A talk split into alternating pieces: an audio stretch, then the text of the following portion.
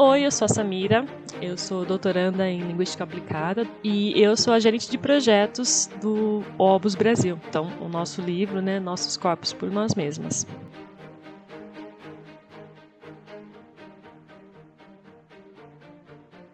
A Obus é um projeto de uma organização estadunidense, mais especificamente um coletivo de Boston que no começo da década de 70 né, começou a lutar pelos direitos é, das mulheres, especialmente em relação a conhecimento sobre seus próprios corpos. E depois de algum tempo isso virou um, um livro.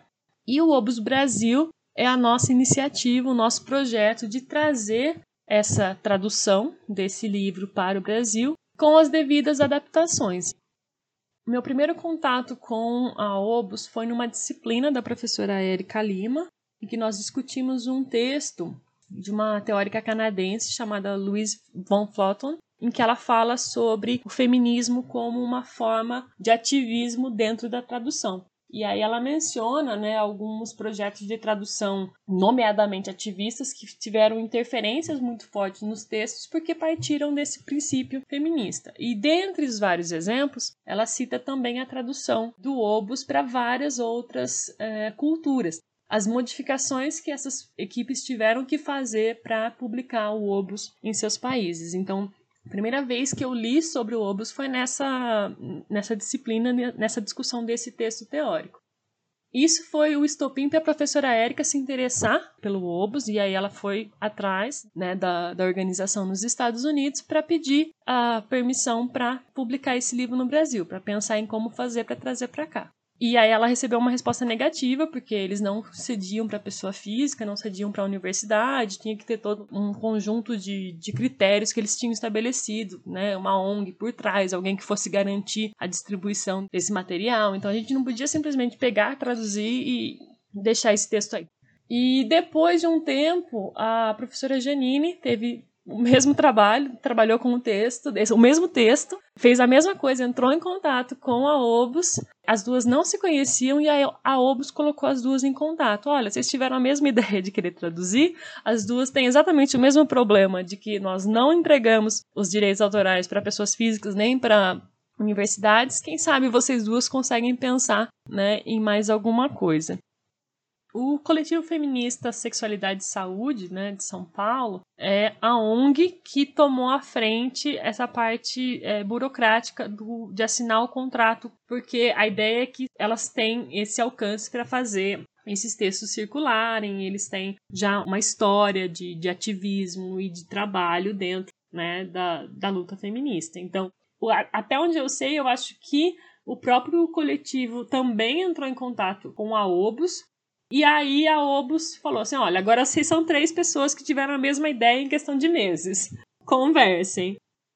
Então eu trabalhei em cima dos documentos que precisavam. Né? Nós tivemos que preencher muitos formulários explicando quem nós éramos, por que nós tínhamos interesse nesse, nesse texto. Fiz todo esse levantamento, né, do, vamos dizer assim, do currículo de cada um dos participantes.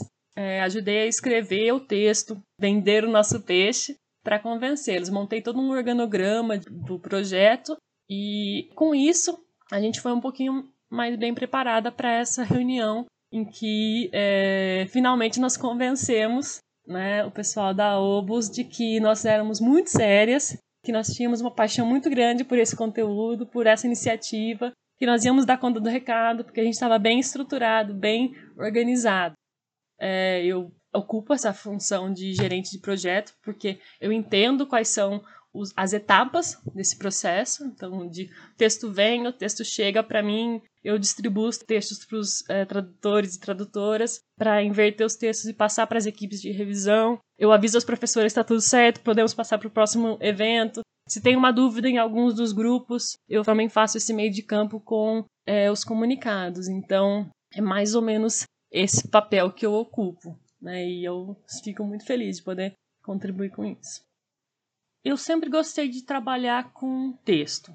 E eu tinha um sonho que ainda tenho, que é o trabalhar remoto viajando o mundo, né? O nômade digital.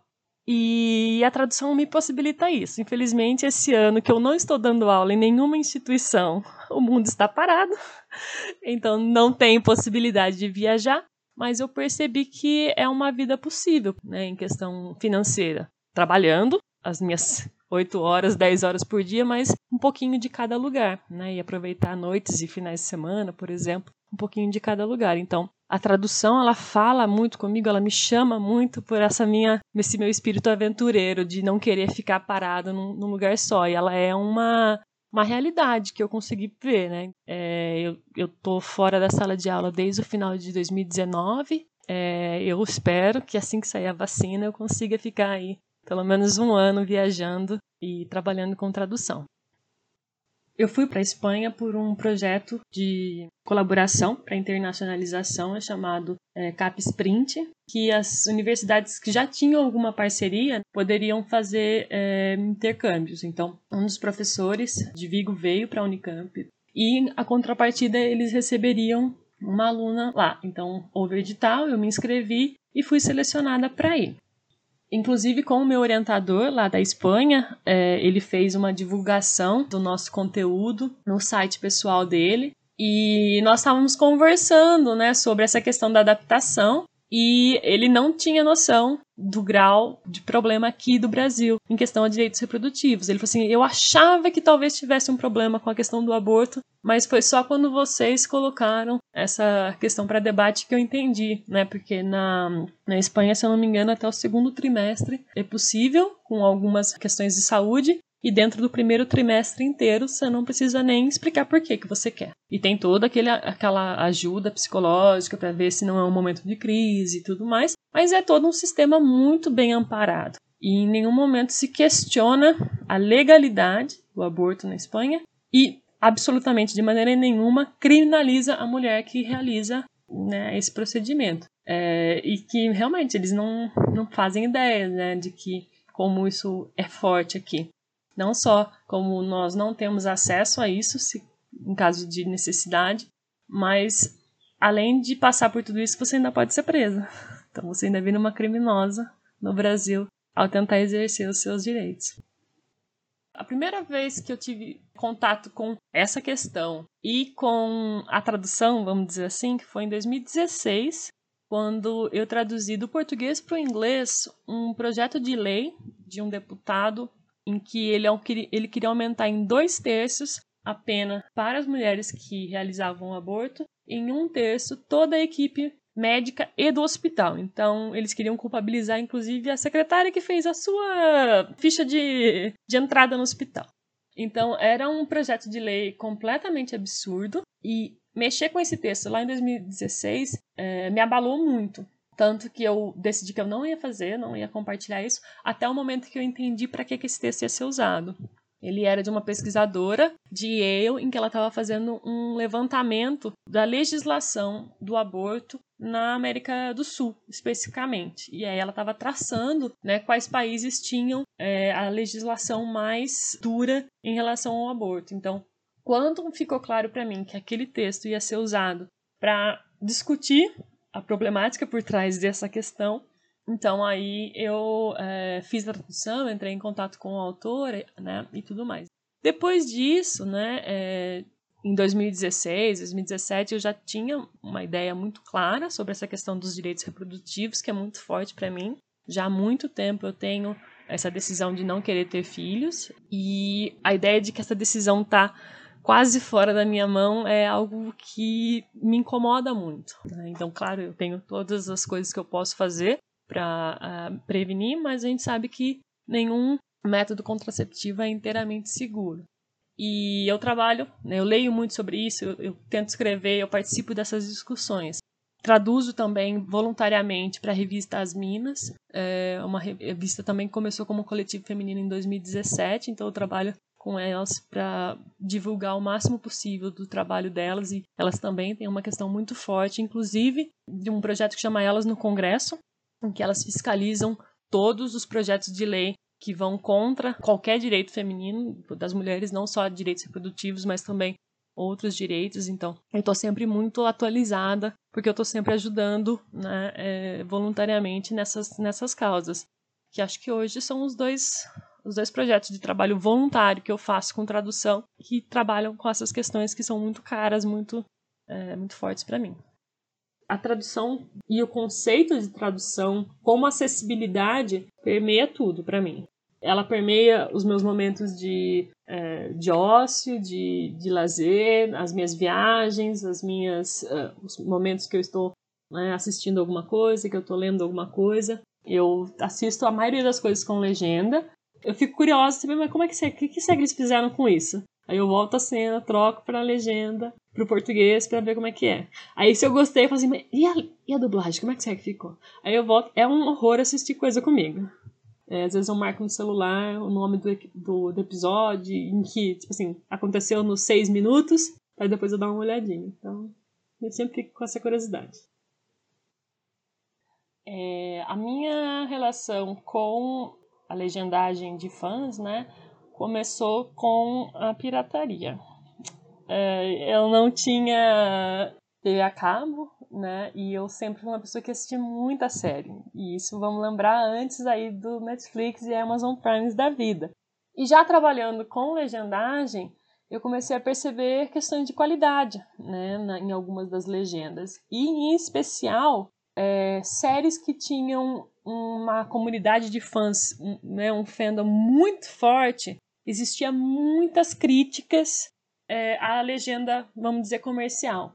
Um desses que mais me aguçou né, as diferenças foi no The Big Bang Theory, que foi uma série que eu gostei muito. E existiam muitas piadas que na legenda tradicional eram apagadas, porque não dava espaço, não dava tempo porque realmente existem restrições de tempo e espaço para a legendagem. E também os manuais de estilo dos canais ou das distribuidoras não permitem algumas coisas. Então, os grupos de, de fãs, né, na, as comunidades de fãs na internet do Big Bang Theory discutiam muito a fundo cada uma das piadas que tinham sido deixadas de lado e propunham discussões.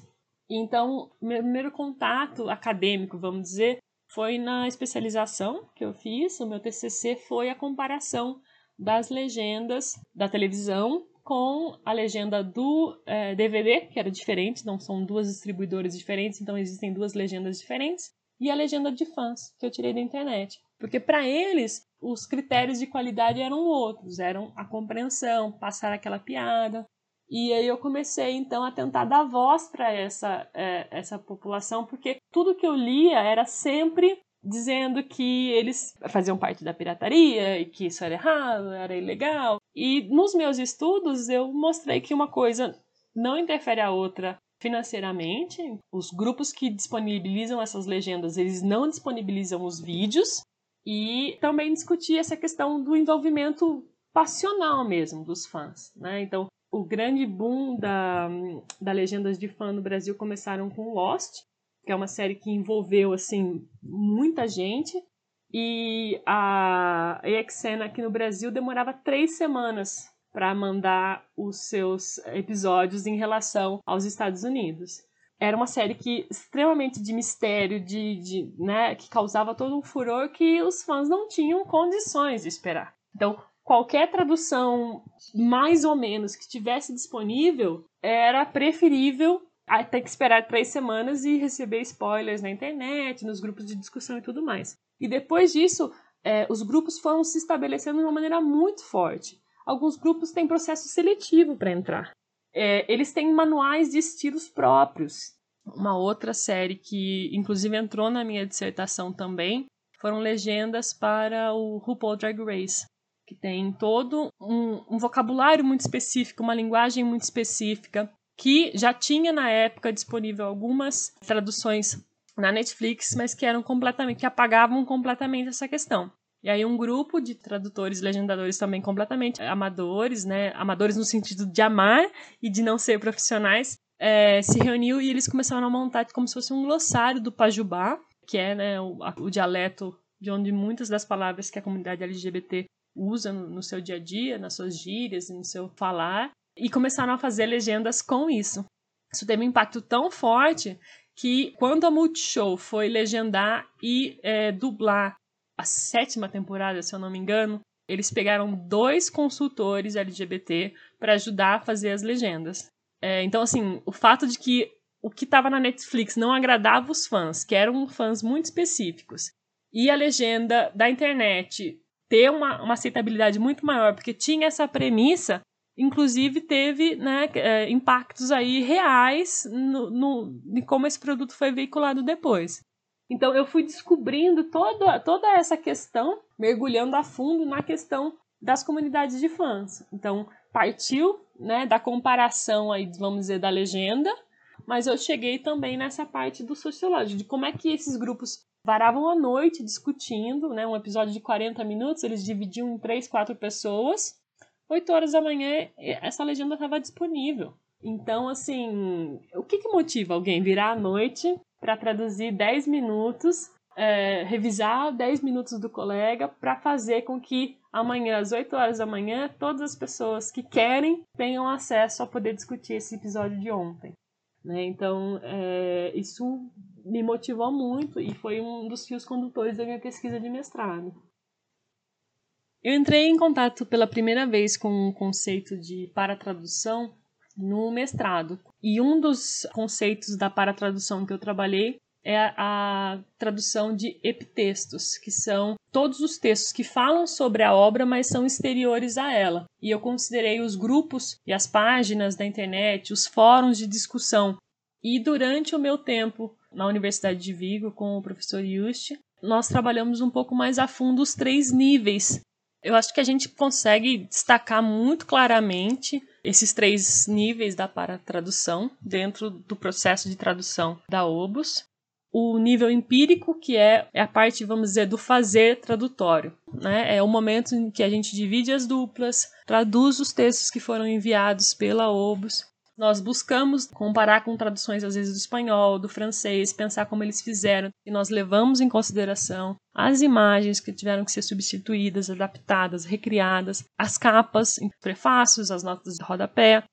Nós temos também o nível sociológico, que é o discutir o lugar social da tradução dentro aí da, das estruturas e esferas da sociedade. Então, é o momento que a gente pensa: qual é o papel da universidade pública? O que é que nós estamos devolvendo para a sociedade em forma dos nossos conhecimentos, da nossa expertise? Nossa expertise é a tradução. E nós podemos, então, proporcionar o acesso a esse conhecimento que antes podia ser mais dificultado ou até negado.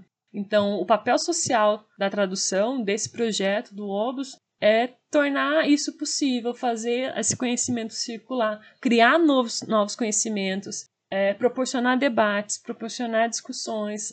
E quando a gente fala do nível discursivo, é toda essa parte que nós temos feito de reflexão. Né? Então, eu acho que tem sido um processo muito rico também nesse nível discursivo, para a gente criar mesmo algumas ideias, confrontar algumas das nossas ideias de ah, o que é traduzir, o que é uma boa tradução, a, o nosso nível de visibilidade dentro dessas traduções, até que ponto a gente vai marcar né, é, o nosso lugar social e político dentro desses textos. Então, já publicaram, se eu não me engano, dois artigos sobre processo de tradução. Houve muita discussão sobre cada uma dessas decisões. Então, isso claramente também é o nível é, discursivo da paratradução. Então, eu vejo né, toda essa questão da paratradução muito forte é, nesses três níveis dentro do nosso projeto Lobos. A minha relação com o feminismo vem da minha adolescência. Né? Eu tenho um irmão com uma diferença de idade muito pouca e um, duas irmãs com um pouquinho mais de diferença. E em algum momento, dentro da minha própria família, começaram a acontecer algumas questões em que eu percebia a diferença de tratamento entre meu irmão e eu. E com educação e, e, combate, debate, discussão e um pouquinho de briga, porque minha família é italiana, eu percebi que isso foi mudado. A partir do momento que eu questionava essas regras, que eu, eu combatia e debatia e discutia, é, eu percebi que situações em que, que eram impostas para mim não foram impostas para minha irmã. Então, logo desde muito cedo, eu percebi o poder desse engajamento, de que a partir do momento que a gente questiona uma regra, questiona uma imposição, isso pode mudar. Porque talvez aquilo tenha partido de um, uma, um desconhecimento mesmo. A criação das mulheres sempre foi assim, a criação dos homens sempre foi assim, não se pensava em tratar diferente. Até o momento em que se discute isso, se pensa de outra maneira, se faz de outra maneira. Então, se aos 16, 17 anos eu vi na minha casa que conversar sobre questões feministas fez a diferença, isso já, já me deixou muito claro que era uma coisa que eu tinha que fazer. É, se eu tenho essa facilidade de trabalhar com texto, se eu tenho essa facilidade de é, me comunicar, se eu tenho essa facilidade de é, ensinar e, e, compartilhar conhecimentos, é, que era a minha maior contribuição para a luta, usar essa, essa experiência, usar essa, essas habilidades em favor né, é, do, que, do que eu posso fazer. Então, eu acho que foi um pouquinho disso, de pensar assim, como é que eu posso contribuir? Financeiramente, eu não estou num lugar em que eu possa contribuir de outra forma. E eu acho que é um pouco disso, né? É, a luta está aí, e ela tem muitas frentes. Onde é que o meu impacto pode ser maior? É, embora me incomode, é, eu acho que eu sou uma contribuinte muito passiva, porque eu faço tudo isso do conforto e da segurança do meu lar. É, então, às vezes eu penso, nossa, eu tinha que me engajar mais, eu tinha que ir para a manifestação, eu tinha que ir para a rua. E, e penso o quanto eu estar lá poderia também fazer essa diferença, mas eu acho que o ponto central é esse. É, eu tenho essas habilidades e eu coloco essas habilidades à disposição da luta. No Obus, nos grupos de legendagem, na, na revista As Minas. É, o público para quem o Obus fala é um público que está aberto a entender melhor essas questões. Antes da gente bater de frente com quem não está interessado para nos ouvir, a gente tem que fazer um bom trabalho com aqueles que estão. Então, é, é um pouco disso. Eu acho que é aí que está, né? Como, como todas essas coisas da minha vida se entrelaçam com a tradução, com os meus estudos, com a minha profissão como tradutora, como professora, né? E como pessoa, mulher, feminista, que tem aí, né, essa essa ideia de querer um mundo melhor para as minhas sobrinhas, um mundo melhor para as minhas alunas, um mundo melhor para as mulheres e meninas que a gente tem.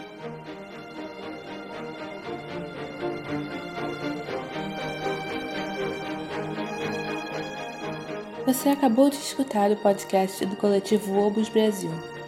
Para se informar mais sobre o nosso projeto, visite o site obusbrasil.com. Entrevista, edição e produção de Pérola Farias. A música é de Dexter Britain.